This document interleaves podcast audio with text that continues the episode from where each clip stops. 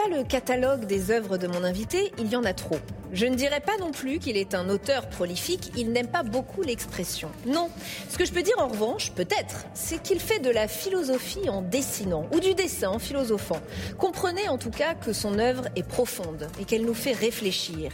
Son coup de crayon n'a rien de réaliste, mais son trait énergique et tout en méandre dit tout de notre réalité, de notre rapport à la vie, à la mort, aux religions, des relations entre les peuples, entre les cultures, entre les sexes.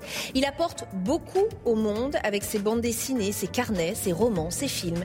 Il lui donne du piment, du sel, du sarcasme, de la lucidité, de l'ironie aussi sur des choses simples que nous vivons tous. Que l'on aime ou pas son écriture, son style, son dessin, on est, quoi qu'il arrive, percuté, bouleversé. On sort différent de la lecture de ses œuvres. Et lui, est-il percuté par nous, par les humains, par la vie Sort-il différent de la réalité que nous vivons?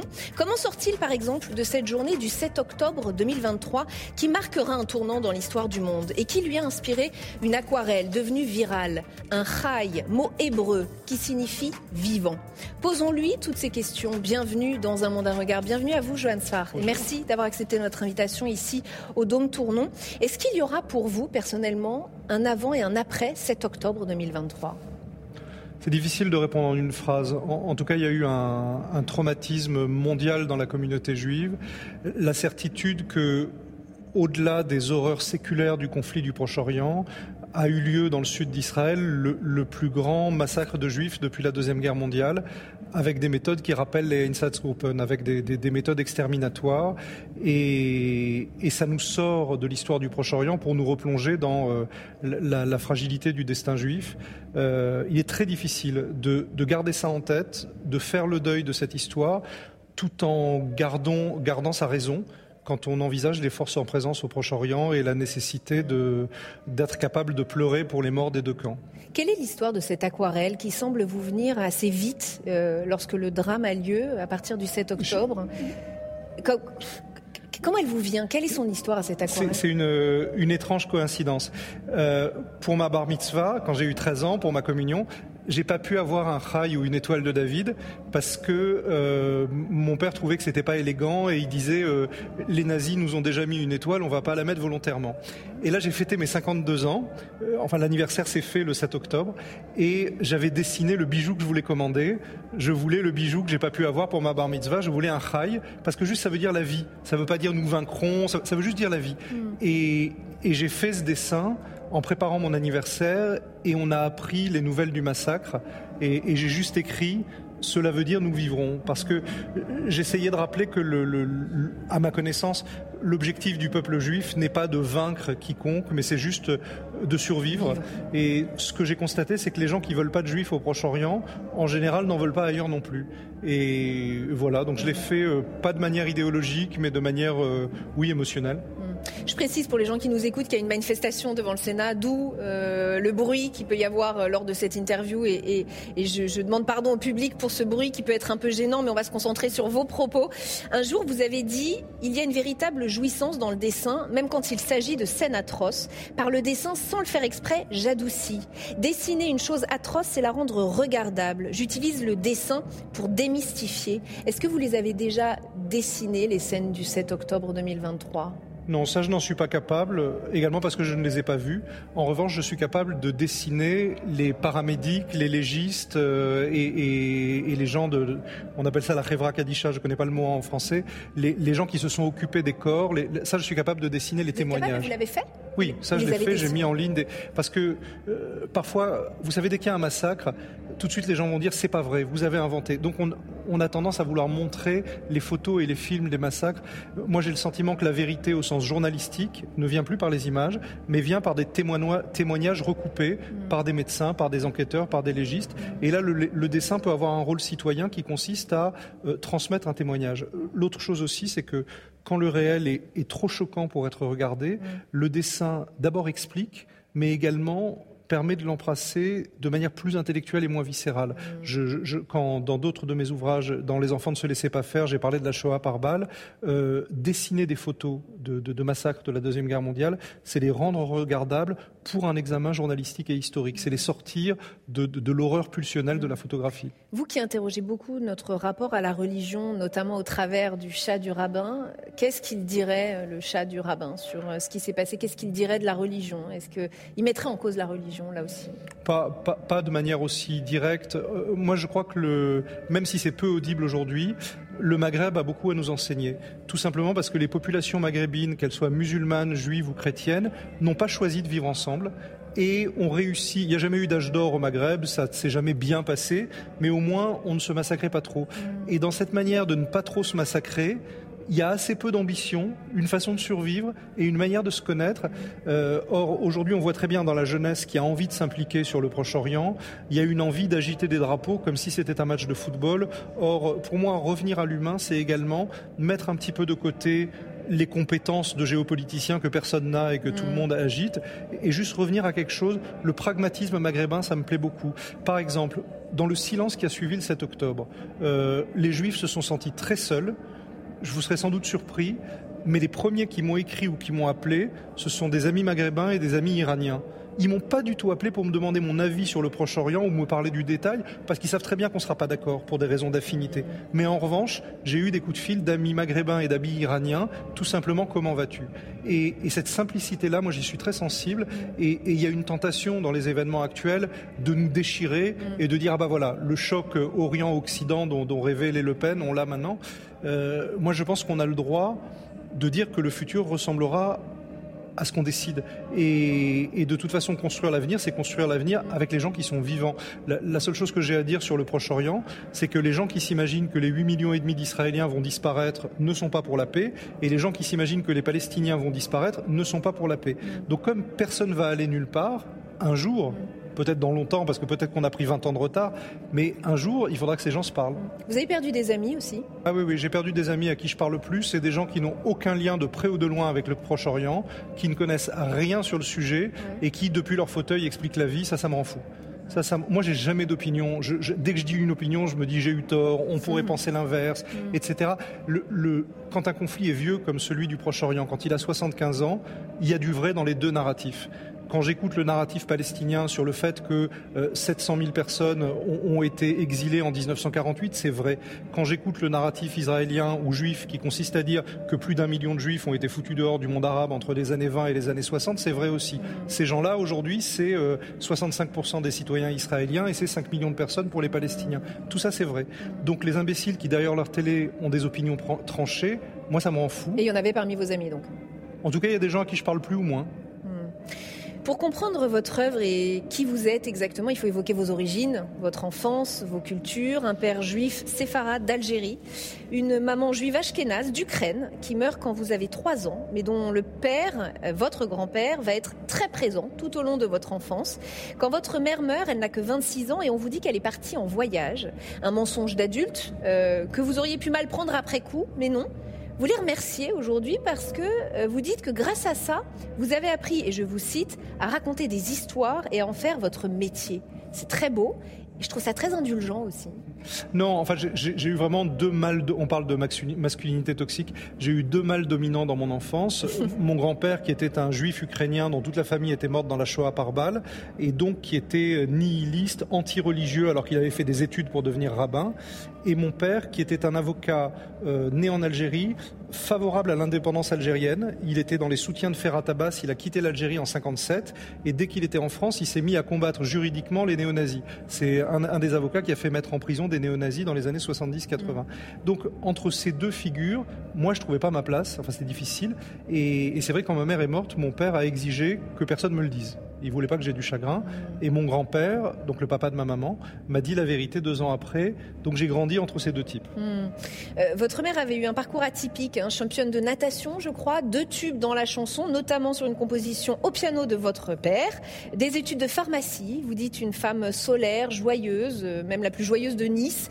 Euh, vous dites que vous n'avez pas de souvenir d'elle, mais que vous avez en vous un vide qu'elle a laissé et que vous comblez avec le dessin. Est-ce que ça veut dire que le dessin est aussi apparu par instinct de survie affective? Oui, c'est très vrai. ma maman a été élue Mademoiselle H tendre quand elle était petite. C'est comme Miss France, mais pour les plus jeunes. Euh, j'ai très peu de souvenirs d'elle. Et mon dessin n'est pas un projet esthétique. Mon dessin, c'est un projet totémique. George Steiner dirait que je cherche de réelle présence. et j'ai dessiné depuis tout petit pour faire apparaître des choses qui me manquaient ou des choses qui me faisaient plaisir. Et peut-être aussi devenir narrateur, c'est être un peu maître de son destin. Et, je dois dire, j'interviens beaucoup en milieu scolaire et en milieu universitaire, et j'engage la jeunesse à écrire ses propres histoires parce que c'est une façon aussi d'échapper à la manipulation, qu'elle soit familiale, qu'elle soit politique. Mm. Il y a une manière de dire euh, je suis le héros de ma propre histoire, mm. elle n'a pas moins de valeur que celle des autres et je vais tenter de la raconter. C'est intéressant parce que j'allais en venir à cette question rituelle dans, dans l'émission, à la lueur de celui que vous êtes aujourd'hui. Quel conseil donneriez-vous au petit garçon que vous étiez ou au jeune homme en devenir? Je suis pas sûr que j'en donnerai parce que je crois pas que les vieux soient plus intelligents que les petits. Je, oh, D'abord, on n'est pas la même personne quand on est grand. Euh, non, je lui poserai sans doute des questions euh, parce que je sais plus trop qui était cette personne. Je sais que quand je rencontre, euh, quand je rencontre des jeunes gens, c'est surtout l'idée de ne pas avoir peur, l'idée de faire une chose dont on a envie quand on se lève le matin, l'idée de, de moi, je suis un élève euh, amoureux de Clément Rosset, qui a été mon, prof de philo, et qui disait dès qu'on approfondit, on quitte le réel. Euh, moi, je crois beaucoup à cette idée. Faire, euh, un truc qu'on a envie de faire le matin, mm. ça suffit comme projet pour moi. Mm, c'est pas mal comme conseil.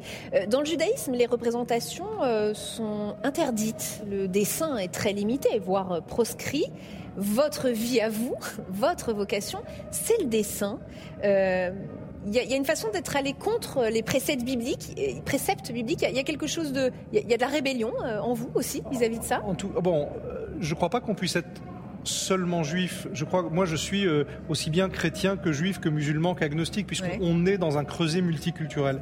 Euh, il est vrai que l'enseignement, qu'il soit juif ou musulman, est iconoclaste et voit l'image d'un mauvais œil. Alors on peut l'accepter, mais enfin ça pose problème. Euh, dans le monde chrétien, la, querelle iconoclaste a été réglée au début de l'ère chrétienne et on, est dans un monde de représentation. Il y a aussi chez moi l'influence grecque et l'idée de, de refuser la représentation parce que, comme dans la caverne de Platon, c'est ce dont il faut se détourner pour s'investir dans la cité Mhm. C'est une question qui est ouverte chez moi. Est-ce que le dessin, c'est une manière de s'évader du, réel mhm. et donc de tourner le dos au monde? Pour le dire autrement, quand il y a des drames dans le monde, est-ce que j'ai raison de dessiner des petits chats? Bah, peut-être, peut-être pas. Il y a Leila Slimani qui a donné une réponse que je trouve très belle. Elle dit la, la liberté que donne la littérature, donc la liberté que donne l'invention, peut soigner le réel. C'est-à-dire quand on fait ce pas de côté en disant je ne sais pas si c'est de l'idolâtrie, je ne sais pas si c'est du rêve, je sais pas, mais je suis libre.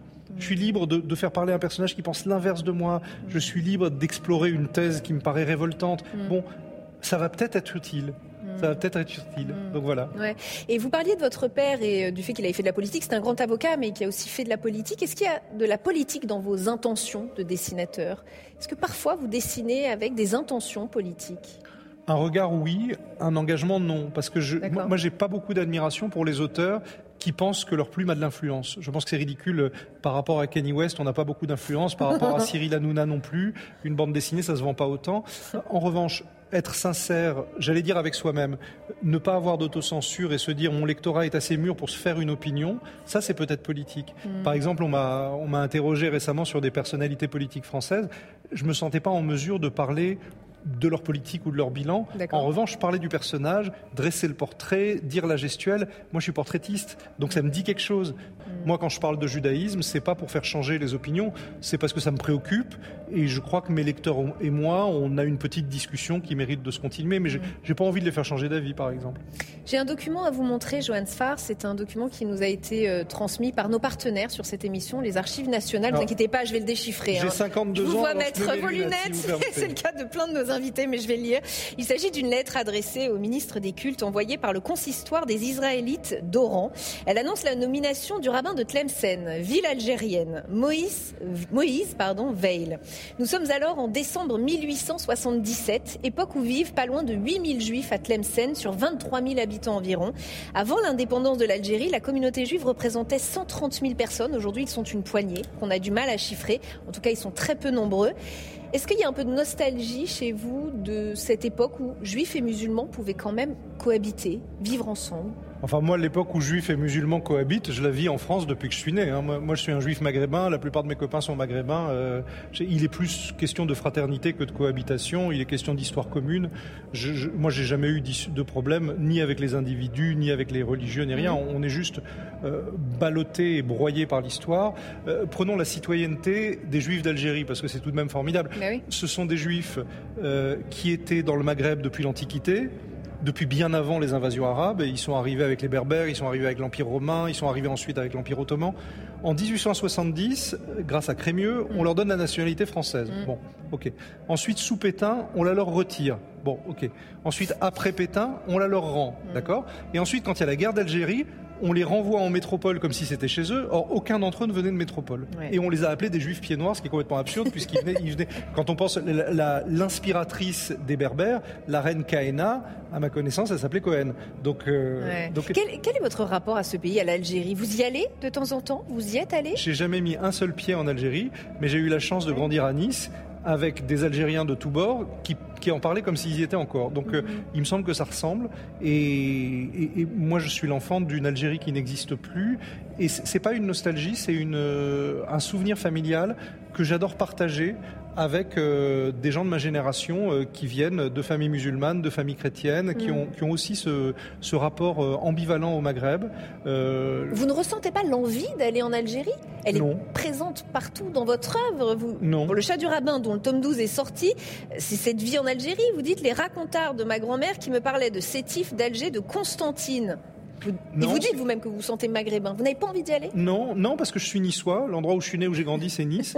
L'Algérie, c'est l'histoire de ma grand-mère et de mon père. En revanche, j'aimais beaucoup leurs histoires et, j'ai énormément de lecteurs en Algérie. Malheureusement, moins parmi les autorités, mais, mais parmi les vrais êtres humains, j'en ai plein.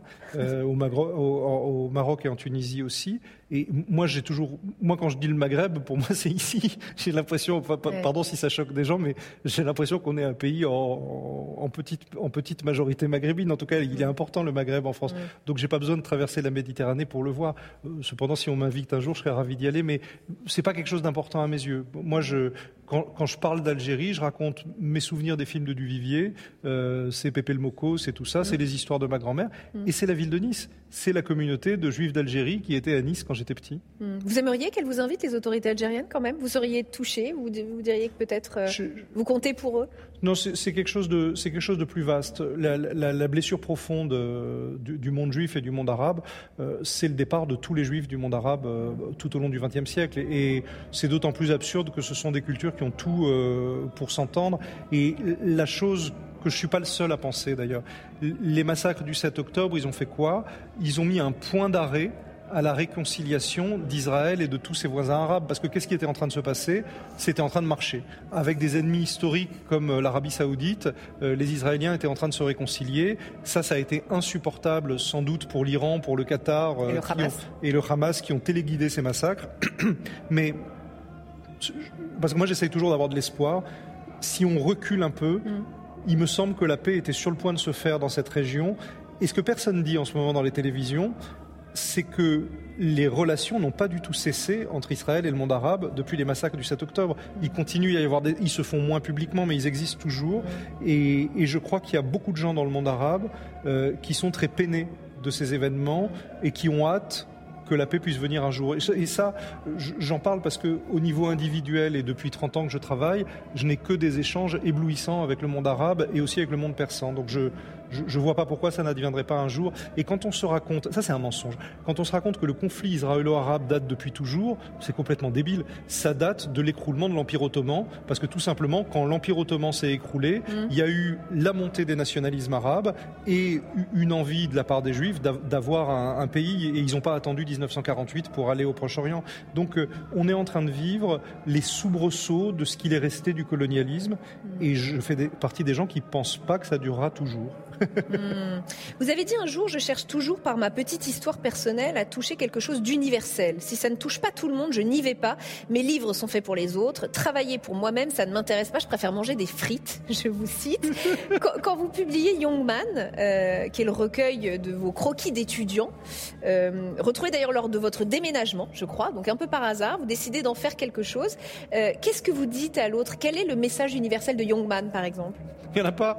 il n'y en a pas parce que tous les carnets que je publie maintenant, j'en ai publié plein, je sais que je m'adresse aux gens, je me dis, ça s'adresse à tout le monde. Je vais parler de mon intimité, mais il faut que ça intéresse les gens. Youngman, ce sont les dessins que je faisais quand personne voulait me publier. Hmm. Donc c'est rageux, c'est morbide, c'est un jeune mec qui arrête pas de se mettre en colère contre les rares éditeurs qui acceptent de le recevoir.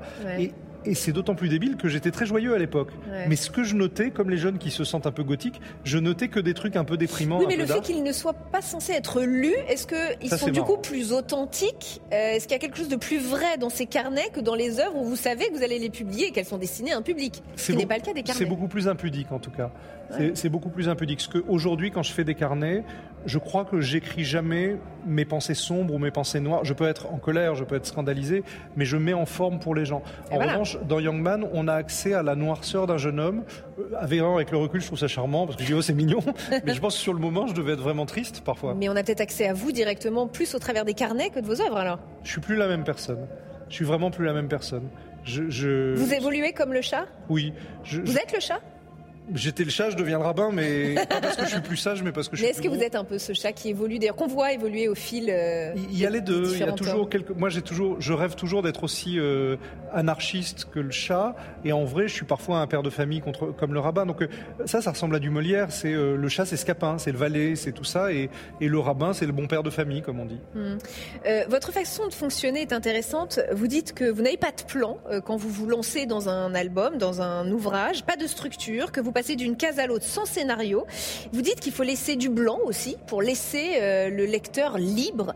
Et j'ai l'impression que votre œuvre, elle est très libre et que c'est ça qui la caractérise le plus. Cette liberté incroyable. Y compris d'ailleurs de laisser les personnages libres, d'évoluer librement. Un peu en dehors de vous, quoi.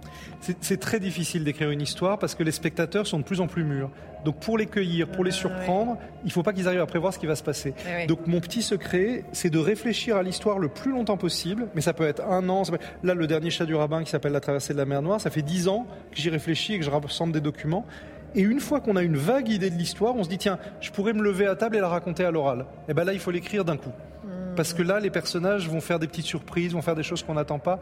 Mais en revanche, dire une structure avant, mm. c'est s'exposer à ne pas surprendre son lectorat. je crois. Je crois que le cinéma aussi, le montage vous a un peu euh, euh, changé, enfin, a changé votre façon de travailler. Maintenant, vous pouvez écrire les cases et les mettre dans un certain ordre à la toute fin, une fois que vous avez tout écrit. Un peu comme un film, au montage, on peut faire un peu ce qu'on veut. Le, montage, ça m'a beaucoup appris. Et alors, ça la fout mal pour un juif, mais Louis-Ferdinand Céline aussi. Euh, Louis-Ferdinand Céline, il avait une technique d'écriture que je trouve formidable. Il écrivait sur des feuilles vierge et il mettait les chapitres avec des pinces à linge et ensuite il pouvait, on voit dans ses réécritures, mm. il pouvait changer l'ordre des pages, il pouvait retirer un chapitre. Mm. Ça c'est du montage de cinéma. Et au cinéma, la première fois où j'ai vu des gens de cinéma, j'ai eu la chance de, voir travailler Claude Chabrol, le montage se faisait encore avec de la colle et du film. Et ça, ça voulait dire que quand on coupait, ça voulait vraiment dire quelque chose. Mm. Aujourd'hui, c'est tellement facile de monter que les choses ont moins d'importance. Mais le montage de cinéma a changé ma manière d'écrire les bandes dessinées, ça c'est sûr. Ça a été un vrai tournant. J'ai des photos à vous proposer, Johannes Farr. C'est un rituel, un autre, dans cette émission. On aime bien les rituels. Première photo, c'est Catherine Meurice, dessinatrice, autrice de bande dessinée, élue en 2020 à l'Académie des Beaux-Arts, une première dans l'histoire. Euh, je vous la montre parce que je sais que la question des femmes dans la BD vous touche. En 2016, vous avez demandé à être retirée de la liste des nommés au Grand Prix du Festival d'Angoulême parce qu'aucune dessinatrice ne figurait sur la liste. Enfin, je crois, vous allez peut-être me le confirmer. Euh, le monde de la BD a du mal ou a eu du mal à s'ouvrir aux femmes? Oui. Oui, euh, pour une raison euh, historique.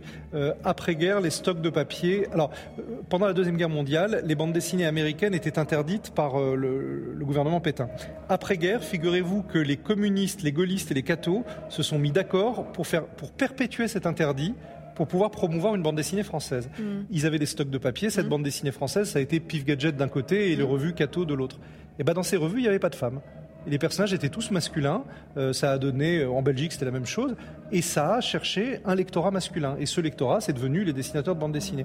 Au même moment, au Japon, se développait une bande dessinée dont les auteurs étaient autant des femmes que des hommes, les personnages autant des femmes que des hommes, ce qui fait qu'au Japon, il y a des femmes autrices depuis toujours. J'ai une deuxième photo, j'avais envie de vous parler du centième anniversaire de Disney. Alors Disney, c'est un peu aux antipodes de votre univers, hein, de vos dessins, euh, des dessins animés qui sont à l'épreuve ces dernières années de ce qu'on appelle le wokisme, cette tendance wokiste. La firme de Mickey se retrouve ces dernières années au cœur d'une guerre culturelle américaine. Et on commence à écrire ou à réécrire des œuvres en fonction des minorités. Est-ce que l'idée euh, vous rebute, vous effraie ou vous séduit? Est-ce que vous pourriez faire cela avec vos propres œuvres? Moi, je voudrais qu'on ait du temps pour parler de ces sujets, pour pas les caricaturer. Mm. Je vous parle d'un scandale récent parce que tout le monde a menti, sciemment ou pas. Il y a quelques mois, on vous a dit c'est scandaleux, tout le monde veut réécrire l'œuvre de Roald Dahl, on censure Roald Dahl. Mm. Sauf qu'en y regardant de plus près, c'est la famille de Roald Dahl qui a décidé de réécrire pour des raisons commerciales parce qu'il y a certains clichés euh, racistes ou sexistes qui passent plus aujourd'hui. Donc il faut être assez attentif. Disney, je trouve qu'ils s'en sortent pas si mal, c'est-à-dire qu'ils ne modifient pas leurs dessins animés si on les voit sur Disney+, mais par contre, ça ouvre avec un carton. Attention, dans ce dessin animé, il y a des clichés qui n'iraient plus aujourd'hui. Mm. Ce qui n'est pas tout à fait faux. Je regarde les, corbeaux qui ont l'air noirs dans Dumbo, euh, les Indiens dans Peter Pan. Euh, franchement, il y a moyen de faire Donc mieux. Vous n'êtes pas complètement contre l'idée de modifier un petit peu l'œuvre? moi, non, je, je, suis pour prendre conscience de la société dans laquelle on vit. Mhm. On est aujourd'hui, qu'on le veuille ou non, dans une société multiculturelle, et, et je pense qu'on sait bien que tout public soit capable d'apprécier une œuvre ou de la recevoir. Et, et, et peut-être la chose la plus intéressante, ce serait de garder les œuvres historiques telles qu'elles sont, mais en les contextualisant, c'est-à-dire en disant oui, Tintin au Congo, c'est pas l'œuvre la plus progressiste qu'on puisse imaginer. Mhm. En revanche, être capable de produire aujourd'hui des œuvres nouvelles, qui, par, par exemple, un exemple qui me tient à cœur. Mon auteur préféré d'enfance, c'est Tolkien. Moi, j'aime Tolkien au-delà de tout. Bon, quand on ouvre Tolkien, on peut se le raconter comme on veut, tous les héros sont blancs, euh, c'est bon machin. Mais tant mieux, c'est des super romans. Mais qu'on invente aujourd'hui de nouveaux romans avec des héros de chevalerie euh, issus d'autres peuples, d'autres histoires, d'autres mystiques. J'ai une dernière question qui est en lien avec le lieu dans lequel nous sommes, Johannes Nous sommes entourés de quatre statues qui représentent chacune une vertu. Il y a la sagesse, la prudence, la justice et l'éloquence. Est-ce qu'il y a une de ces vertus qui vous inspirerait peut-être, euh, un personnage, une œuvre ou qui vous caractérise vous? Moi, je suis fils d'avocat, alors l'éloquence, ça me plaît beaucoup. Je croyais que vous alliez dire la justice. Oh non. S'il est avocat, il croit pas en la justice. Oh, on parle d'un avocat quand même. Les médecins, ah, j'arrête avec Céline, mais cette super phrase dans Le voyage au bout de la nuit, il y a deux médecins en train d'opérer, il y en a un qui dit Et vous, chers collègues, vous y croyez en la médecine? Bon, mon père avocat à Nice, qu'est-ce que vous voulez, c'est la même chose. Non, moi je crois pas beaucoup à la vérité, donc il me semble que l'éloquence, c'est pas mal. La, manière dont vous voyez une personne euh, être capable de vous, de vous vendre des salades avec un truc et de vous vendre l'inverse le lendemain, ça me fascine. mentir sur la marchandise. Euh. Moi, les avocats, j'adore. Merci Joanne D'avoir été notre invité Merci beaucoup. dans Un Monde à Regard. Merci à vous de nous avoir suivis comme chaque semaine. Émission que vous pouvez retrouver, je vous le rappelle, en podcast. N'hésitez pas. À très bientôt. Merci à vous.